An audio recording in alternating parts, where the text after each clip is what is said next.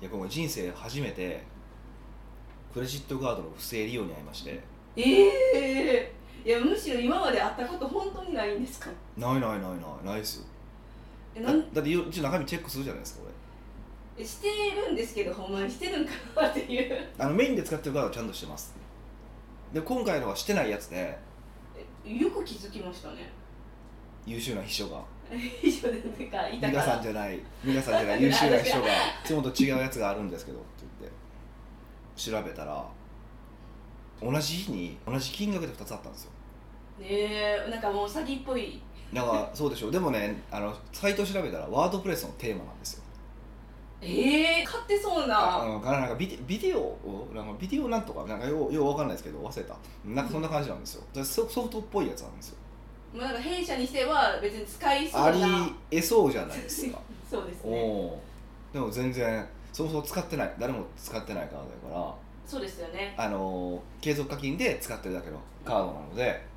サーバーとかもね、うんええー、と思ってもうびっくりですよその見つかってどうしたんですかで面倒くさくて電話したんですよまあでもあれってね本人しかダメですもんねあそうなんや、まあ、会社のカードやからいけるかもしれへんなと思ってんけどまあまあええわああと思って確かに それで電話したんですよ繋がらなかったんですよめっちゃ怒ってそで繋がれへんなと思ってまあちょっととあるところを経由してう、はい「じゃああそこ繋がれへんから繋いで」って言って、ええあのわがままデスクが僕繋がるじゃないですかあそうですねそうそうそうあのな言っていいんですかねいや言わないあ方ごがめんなそされ良くないと思う あそうなんですそう、ねはいそのカード会社のなんかわがままデスクみたいなのがあってそこにそうでです電話して「はいおい繋がれへんでちょっとちゃんとしてや」って言って はいで一瞬で繋いでくれたん ですよえー、す少々お待ちごくださいい権力がそうそうでさすがわがままデスクと思って ほんまそれで繋いでもらってでえっとほなこうこうこうこうこういうことでって言って「あ分かりましたじゃあもう一もうちょっと別の担当につなぎますもう一回別の担当つなぎ直されてええー、つなぎ直されたんそうですそんかでは、もう一回こうこうこうでとかでカードって他の人に番号渡しませんかとかなんかいろんな細かいこと聞かれてでやってませんみたいな話ででえっと終わろうとしたらあの保証はちょっとまだ審査が入るから審査が入って問題なければ、えっと、お金が中で中で戻れますし、まあ、そうじゃなければ戻らないみたいな感じです途中で電話しますみたいないえー、えそういう保証はあのどのクレジットカードでもなんていうんですか詐欺保証みたいなのがあるってことなんですか、まああるみたいですよ不正利用の保証えーえどんな審査なんですかねがだから、まあ、まずは1個はこっちのミスじゃないかってことですよねただ誰かにカード番号を教えてるとかしたらまあまあうん確かにまあ、それはあかんよねって話だから、はい僕らのせいなんですよで、まあ、今回はネットなんであれですけど実店舗の場合とかだったら、えっと、実店舗の責任になる場合もあるんですってこれ別にたまたまこの話を別の人にした時にたまたまその昔勤めてたんですよクレジットカードのそういう部署だったんで審査部みたいな感じですかそうそうそうそうえーあのそそれを電話す受ける部署ああコールセ今ンのコールセンターで、はいまさにそのあの盗難とかの時に電話するとかだったんですけど、うんうんでその時の状況を確認して加盟店のせいなのかこっちのシステムのせいなのかとかそういうで割合を決めるらしいんですよえー、そんなんいちいち一件ずつしてるってことですか、まあもう明らかに言ってるのもあるみたいでね、へうんーらしいですよすごいえこれで保証されたら嬉しいですよねそれでもまあ2万ぐらいなんでいやいやいや2万でもありがありがたいですよよありがたいんですけどいや逆に2万で済んでよかったなと思いますよねそうですそれがもし50万とか100万とかねそそんうなそう単位そだうったそらうそうで僕ら僕の周りだとあの他にもあの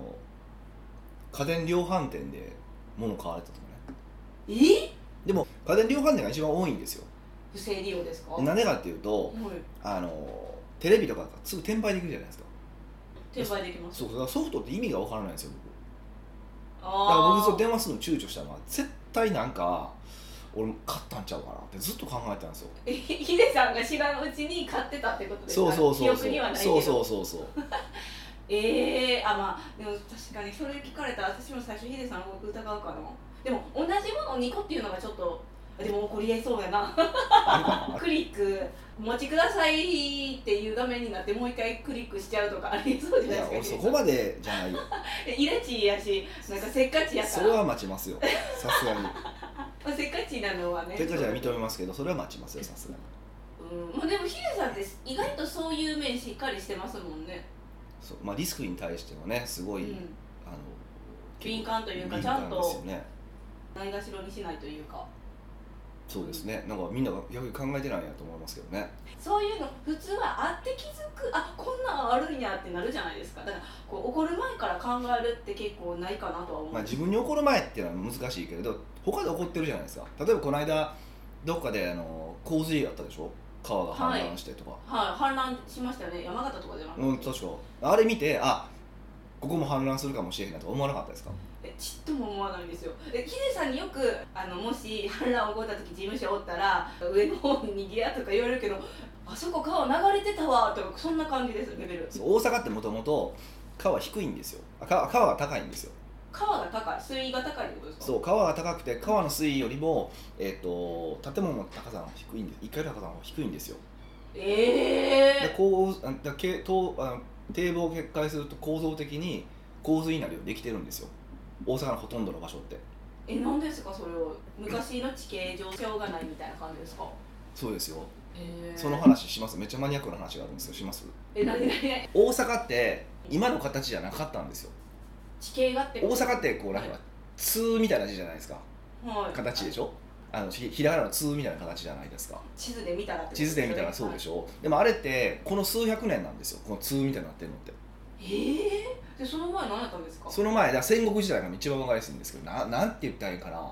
ポコーンってこう半島が飛び出してで「通」なんですよしかもめっちゃ奥にグーってえぐれてへえもう想像できないんですけど、まあ、昔の地図見てみようみたいな感じですねそうなんですよすすごい説明しづらいんですけど要はあのーまあ、これこの話をしたらまた分からんって言うと思うんですけ ど今の大阪城の場所に昔石山本願寺ってあったんですようーんでその石山本願寺に織田信長は攻め続けて10年かかったんですよそこを倒すのに、 10年も10年かかってるんですよ長っでなんでなのかというとその長い半島の先端に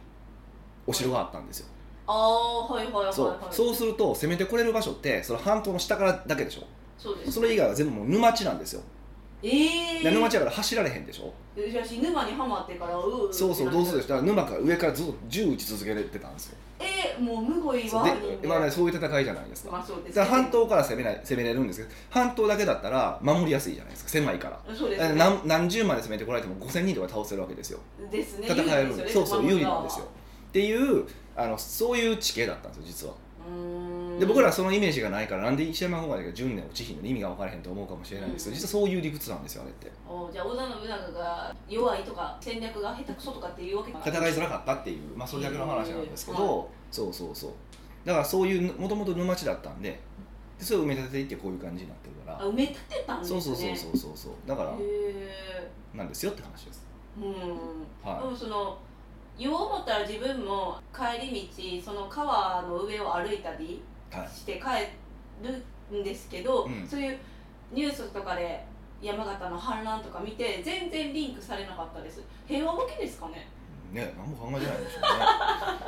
えりりさんそういうの見たらやっぱ事務所大丈夫かなって思うんですかうね うんもう移転までは考えいや移転したいなと本当は思ってたんですけどずっとえー、ちょっとまあここ、まあなかなかいい感じそうなんです僕気に入ってるし、はいまあええかと思っててただまあ割と古いから地震とか起こったらやばいなって毎回言ってるから絶対すすぐ崩れるって言ってるじゃないですかそうですね多分崩れるタイプの建物なんで、耐震の前の古い建物だからレトロでおしゃれな感じなんですけど難点そこは難点なんですけど、はいまあまあ生きてたら別にいいじゃないですか、そうですうんだからそ外出る地震が起きたら外出るだけルールだけ決めとけば、うんまあまあいいかと思っててうんはいその他にリスクってあるんですかカードとかいやそれこそこのいや最近だったらこれお話ししたかなウクライナの時に誰か攻めてくるかもしれないとかえあと日本にですかそうあと核兵器落ちてくるかもしれないって考えなかったですかえこえだってなんかこう方面ちゃうくないですかロスロシアとウクいやライだナから他人の不幸を見て自分たちに何が起こるかを考えようっていうのがこのこ今回の話なんですけどや山形だってまあねそこで食らってしまった人にとっては当事者ですけど、はい僕らからするとそれは他人の話じゃないですか、そうですねそうその時に自分も想像力を働かして自分に起こるかもしれないって考えるべきだって話だからおーえー、やっぱりどこかしら自分の身に起こらないって思ってますよ潜ね在意識思があるんですよね思ってますよね絶対はい思ってますよね、俺絶対そんな思えへんもんだからあすごいですねチキンチキンというかそういうのをねいや僕めっちゃチキンだと思いますよ私もチキンやけどチキンの意味合いが違うんですかねいやどうなんですかねでもどうえそう経そう営者の人ってそうやって連想してから考える人が多いんですいかやそんなことも半々じゃないですかねほらやっぱり経営者でそうですからねみんな半々だと思いますよそれはイケイケの人もいてるし、うーんうんやっぱり、まああの考えでるもとか考えた方がいいね、だから普段はイケイケの方が強いんですよ正直何も考えずにどうっていう勢いでいけるものもあるからってことですかそうそうだって何も起こらない時の方が多いわけじゃないですかあ確かにそうですねそう世の世の中ってうんうんでもっと言うと心配事の95%は起こらないっていうのが、ええーまあ、よく言われることだし、いやそんな95%も怒らないことを確かに考えるっていう習慣はないですよだって怒らへんねんもんって思っちゃいそうですでもね対応できるかできないかってああるじゃないですかあだーから僕あの寺門ジモンさんいてるじゃないですかあのしょあのダチ肉めっョちゃダ食ダチョウクラブ、はい、そうそうであの人がねなんかあの昔ですよ今どうか知らないですけど昔こうホテルとか泊まるときにちゃんと非常口とかこうチェックしてでなんか寝るんですってなんかあったときにちゃんと荷物をまとめといて寝るって、え寝ー寝てるんであのちょっと変わった人じゃないですか几帳面というかそううそうそうでも変わってる人やなと思ったんですけどなんかそんなこと言ってでもそれを言ってたんですよほんで「それなんでなんですか?」って聞かれた時にいや何もし例えばもう全部やって死んだら仕方ないと思うけど何もやってなくて準備不足で死ぬってめっちゃもったいなくないみたいなこと言ってたんですよへえ、そうそうそうだからいや、まあ、同じことでうん一応準備はしておいてあのだと思いますよだからそのどうしようもないこともあるじゃないですかうん本当に突拍子もないことも起こりますしそうそうそうさどうしようもないことはもう諦めないとしかな仕方ないんですけどでも対処できることにしてなかったら反乱ではゼロではないわけで起こりうるじゃないですかそうですでも別になんか準備しとけばだい助かるわけでしょそうですね特はいに反乱なんかだと特にその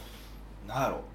あのこの地域にたくさん雨が降りますよとかっていう話って事前に分かるわけじゃないですかうんうんうん、だから先に逃げておくことはできたわけでしょはい、まあ、面倒くさいからせえへんのでしょうけど多くの人はでそういうことじゃないですかうーんまあそう言われたらとても納得するけど結局ねなんか日々生きとったら忘れるっていうことが多いですよね、まあそうなんですよねそうなんですだからまあ別にあかんとも思わないんですけどまあ、性格も出ますよね人のまあ、少なくとも僕はそんなことでは死にたくないんでえー、えヒデさんもそのホテル行ってから非常口というんですかそういうの見たりするんですか、そこまでしないですねまあ、誘導してくれるやろみたいいなやまともなホテルやったら右にも左にも両方とも非常口あるから どうなホテルやそうですねそうそうそうそうそれだけだからうーんうんまあ、でもクレジットカードの不正利用ってあれですよね確かにチェックしひんかったら全然見逃しそいや、で見すよのね見逃すと思いますよ、うね僕まで多分見逃したと思いますよあみんなみんなが見てくれてたから、いよかったけど僕は見ないあのカードは見なかったんで全然そそ,、うですんなことあると思ってなかったから、うん、えだからえそうかで別自分が見なくてもそう見誰かが見てくれてたらいいんですよそうでしかも発見して3か月以内じゃないと多分帰ってこないんですよええそんな短期間なんですかそうだからちゃんと毎月来たら見るチェックするっていうのはまあある意味そのね会社の経費チェックするのと個人の経費チェックするのはまあ当たり前のこう習慣として置いとければね、う、んうん、できるよねって話ですよね、そうですうんね、違うなんていうかあのまあ皆さんメインのカードはしてると思いますけどねなんかしてるんかなしてるのかなしんどしていですんでのもヒデさんはよく言うじゃないですかちゃんとしなさいお客さんとかにまあ、売っおて金るのおから金のルールとかでしょうですね、はいはなのであのポッドキャストを聞いてくれてるリスナーたちはしてくれてると思っても9割はい、なるほど、でもやってない人も中にはいるだろうからやられた方がいいなっていう注意喚起はいや、したほいんまなそうだと思いますよ、あの最近、あのあれ、何やったっけな、家計簿アプリ、えー、そんなんダウンロードするんですかマネーフォワードや、えそれをだいぶ昔から有名じゃないですかマネーフォワでードも全然僕、触ったことないからあれなんですけど、はいああんま入れてないんですよね、あ入れてなかったんですけど、一回入れてみたんですよ、はいな使うとアラートが来るんですよ、全部、どういうアラートですか3日後とかぐらいに、これ使いましたとか、まあ、金額設定書がいくら以上の場合はですけど、へー使いましたって出るんですよ。でそれチェックしとけば3日前だとかだったら覚えてるじゃないですかあ確かに1か月前よりかははそうそうそう1か月一ヶ月後に来た明細見てはこんなんやったっけってよくあるけどい、あの3日後とかやってまだ覚えてるじゃないですか,、うんうんそれチェックするのもいいかなとはちょっとなんとなく思いましたねまあしへーてしてないけどねあ通知は来るけど見てないみたいそなうそう見て ないから結意味局ないです結局僕は見る癖がつけれなかったんでこれあかんなと思ってるんですけどあえー、それは見たいってなんで思ったんですかマネーフォワードを入れようと思ったなんかきっかけがあるんですかいや特にないですやなんとなく特になんとなく家計簿アプリでどうななってんやろうって見たかっただけですねああなんか調査みたいなうんそうなんですねじゃあ皆さんメインカードはやってると思うからサブカードって言うんですかあんま使ってないカードまでも見るねそうですあねの習慣つけていただければって思いますはい北岡秀樹の奥越えポッドキャスト奥越えポッドキャストは仕事だけじゃない人生を味わい尽くしたい社長を応援します改めまして北岡です以下ですはい今回ご質問今回はニックネームガテン系おじさんからのご質問ですははいと北岡さん美香さんこんにちはこんにちはと早速なのですがライティングなど脳を使う仕事は肉体労働以上に疲れてしまいます肉体労働ね肉体労働あ以れ上肉体に労働って言った 嘘労働って言いましたのあよと聞き直してみ てあは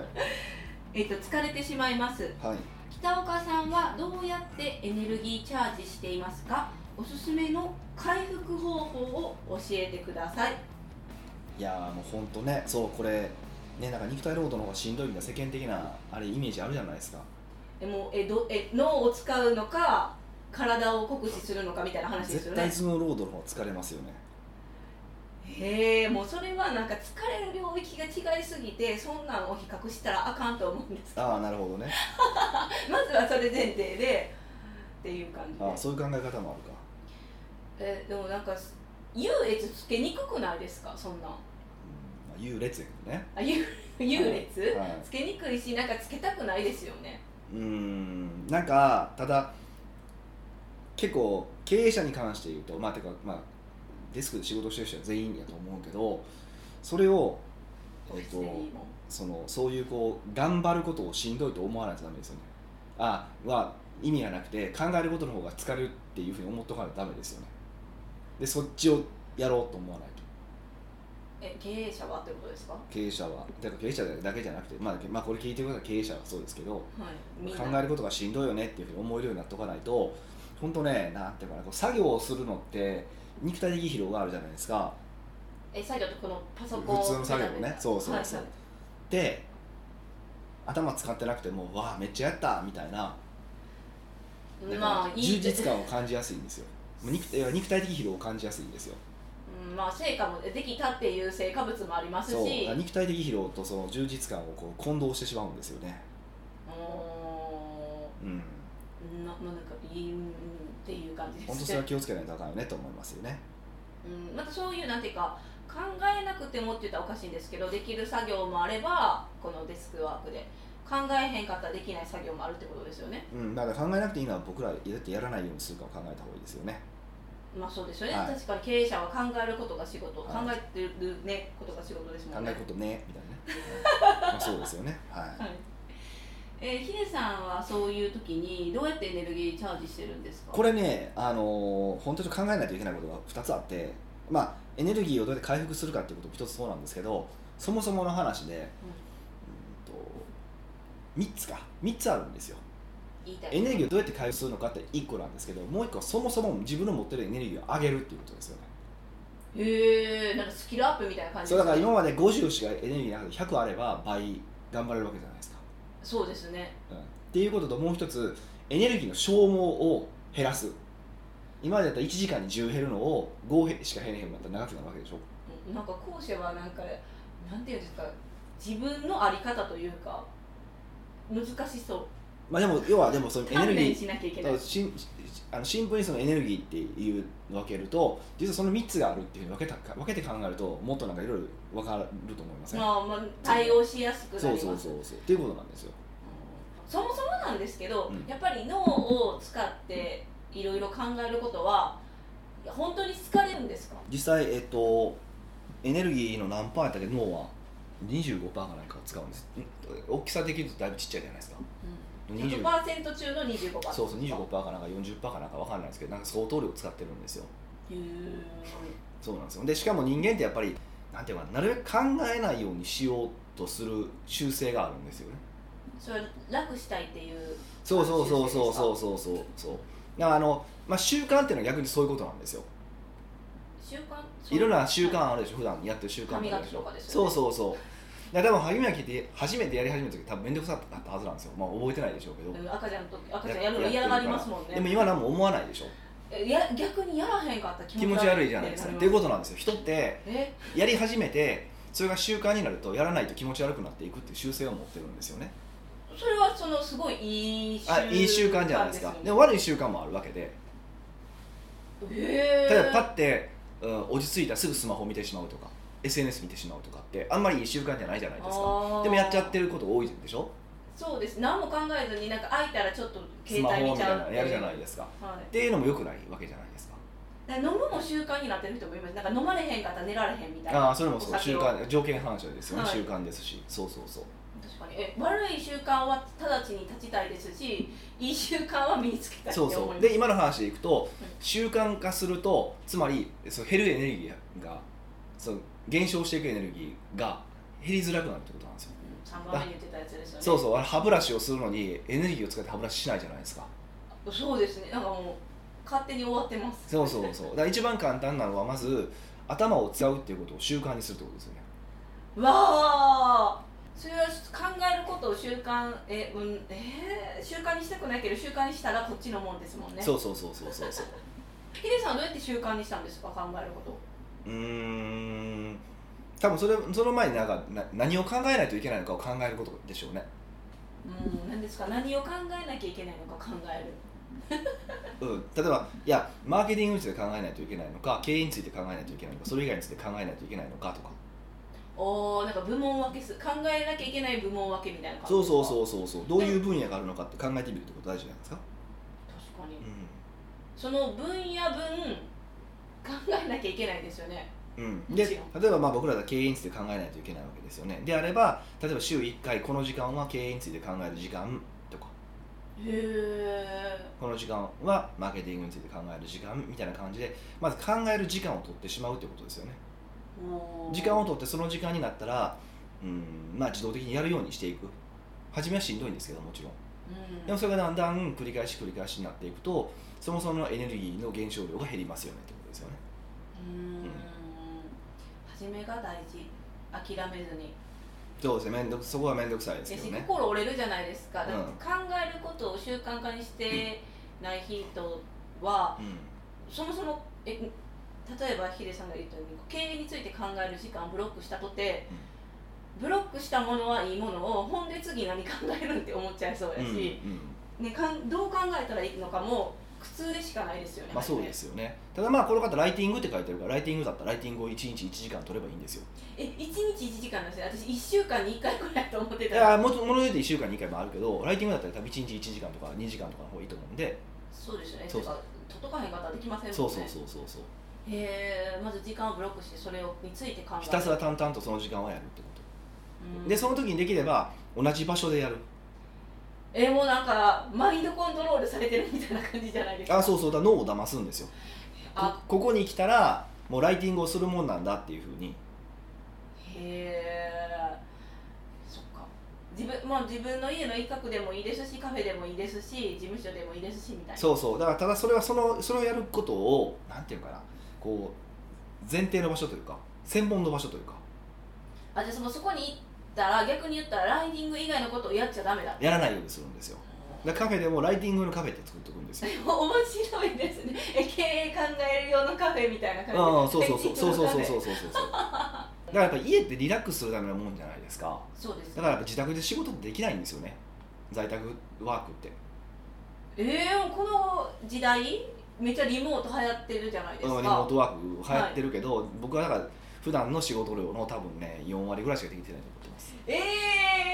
ー、えでもヒデさんってあれそもそもの考え方がリモート推奨派じゃなかったでしたっけうん推奨ですよもちろんえでも今の話だったら矛盾してるような感じも聞こえたんでだすから場所考えてやれよとか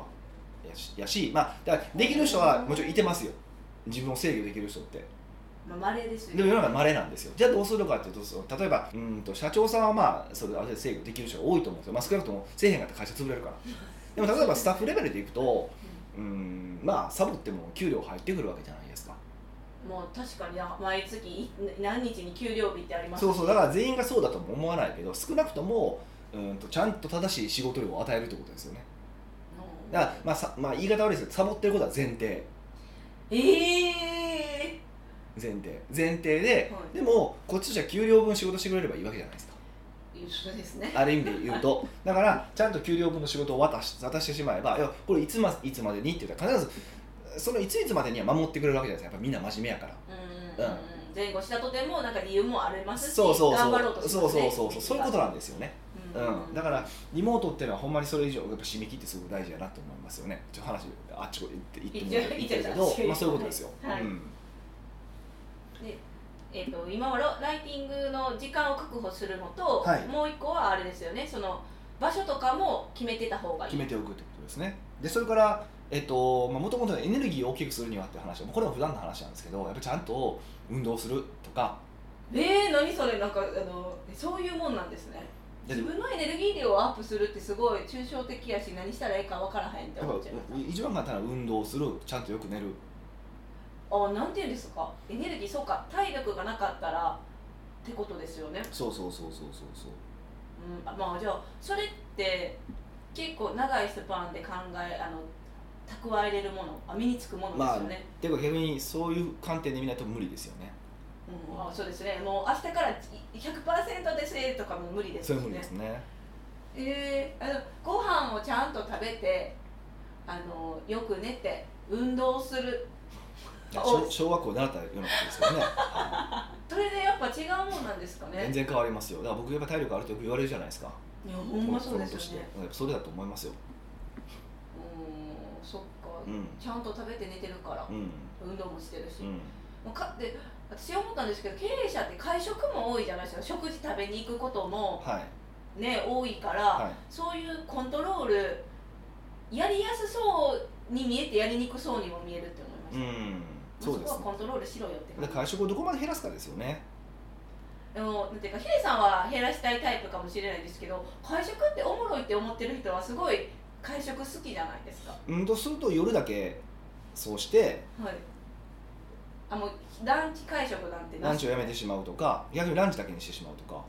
ああで確かに揺れって無限になんか長なるからねそうそうそうそうそう逆にランチの方がやっぱ切れますよねあの、うんここまでみたいな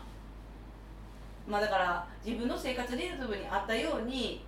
あの変えなさいよってことですよねそうですねある程度は節制しないとねっていうことですねううーんまあ、それで基礎のエネルギーを高める、うん、